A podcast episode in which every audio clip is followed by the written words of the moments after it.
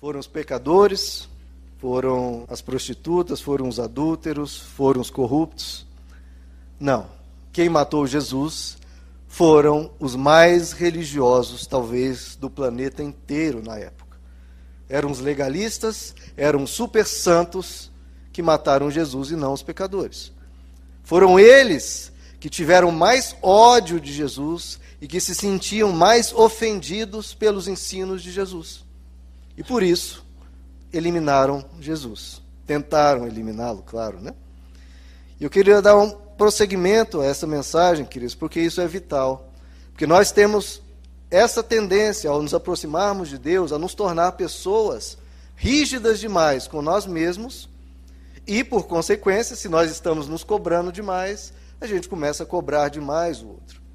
E a nossa vida começa a se tornar pesada, e nós começamos a, se, a, nos tornar pesados na vida dos outros. É o que Jesus diz. Eles colocam fardos pesadíssimos na vida das pessoas e não as ajudam a carregá-las. Isso é muito ruim, né? Essa questão da religiosidade, queridos, parte do princípio dos extremos, ou seja, parte de um falso dilema. Ou seja, você só tem duas opções. Esse é o falso dilema, um dilema que na verdade não existe.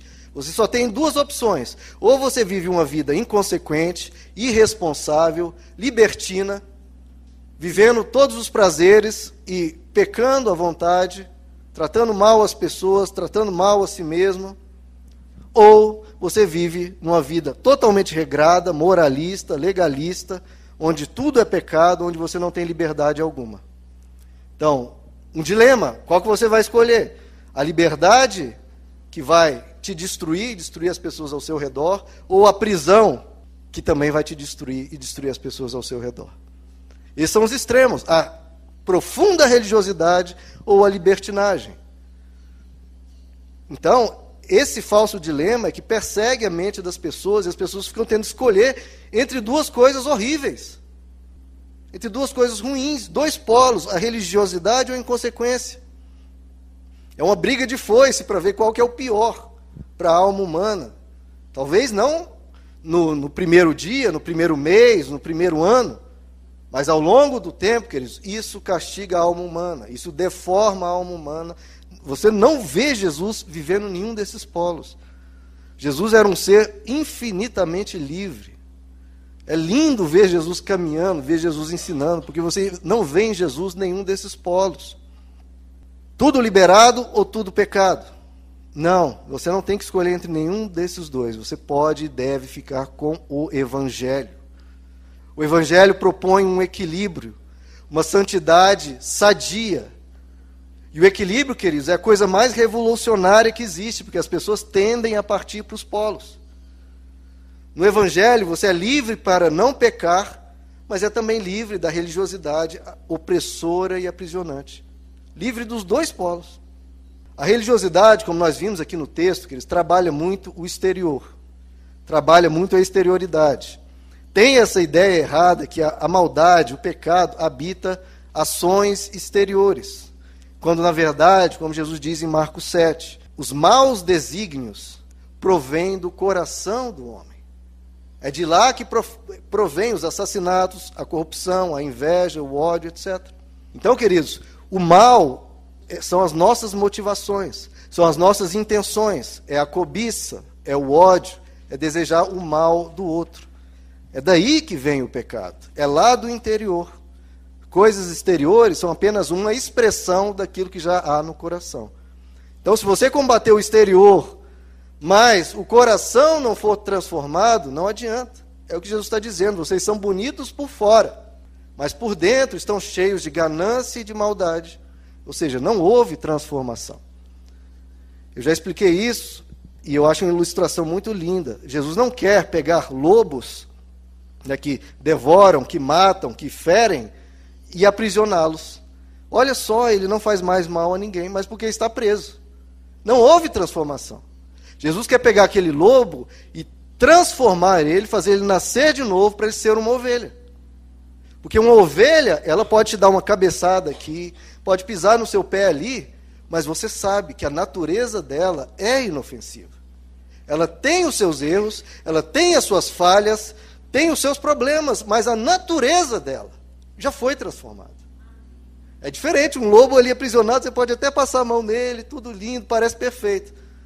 Mas o dia que ele quebrar a corrente, o dia que ele chutar o balde, cansei dessa prisão e fugir, ele vai destroçar muitas vidas.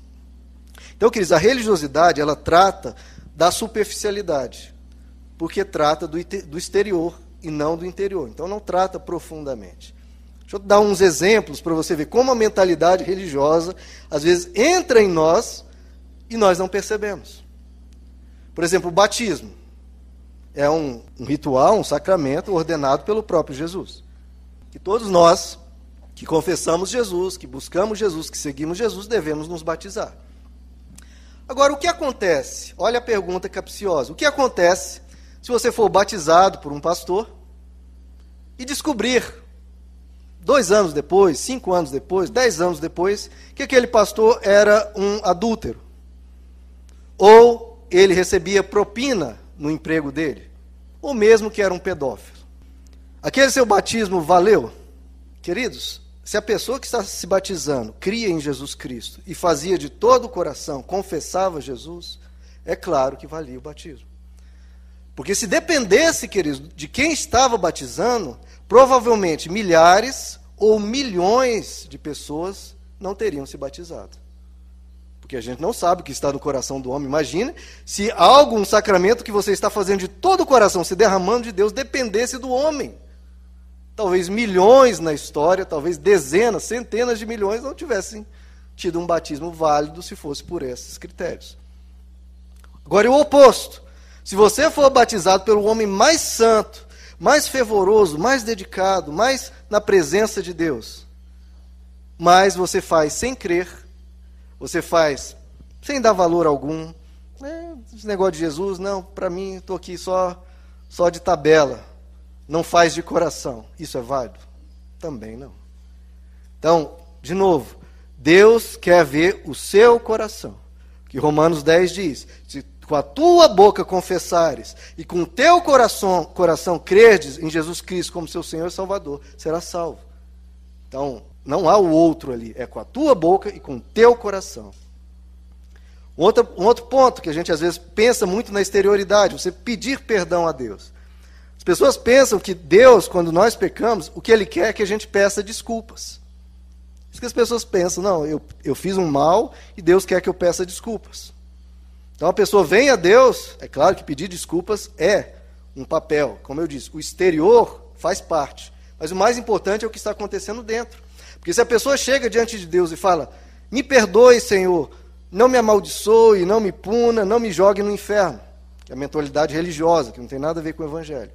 Deus me perdoe, não me amaldiçoe, não me castigue. Então a pessoa está pedindo perdão por medo de Deus. Ela não está nem pensando no que ela fez. Ela está com medo das consequências.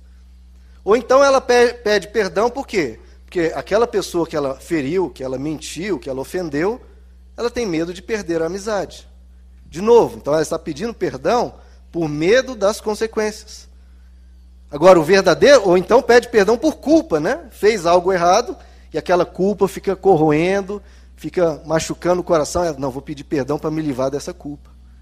Então veja, em tudo isso, não há arrependimento nenhum. Ela está pensando só nela, só nela mesma. Quando ela fez a maldade, ela pensava só nela mesma, e na hora de pedir perdão, ela continua pensando só nela mesma. O outro não existe, o outro não interessa. Estou pedindo perdão para Deus não me castigar. Estou pedindo perdão porque tem um amigo que pode ser útil no futuro, eu não quero perder. Ou então porque está doendo no meu coração. Aí ela pede perdão. Então, agora, o verdadeiro arrependimento é você, pelo amor de Deus, parar de pensar um pouco em você e ver a dor que você causou no outro. E você ter compaixão e pensar: eu feri alguém. Alguém chorou, alguém sofreu por minha causa. E aí a pessoa, pensando na outra, se repensa e procura melhorar. Ela tira do foco ela mesma e começa a pensar no outro. Esse é o arrependimento. Você poder pensar, imaginar o passado e eu poderia ter feito melhor. Eu não queria ter feito esse mal com essa pessoa que eu amo.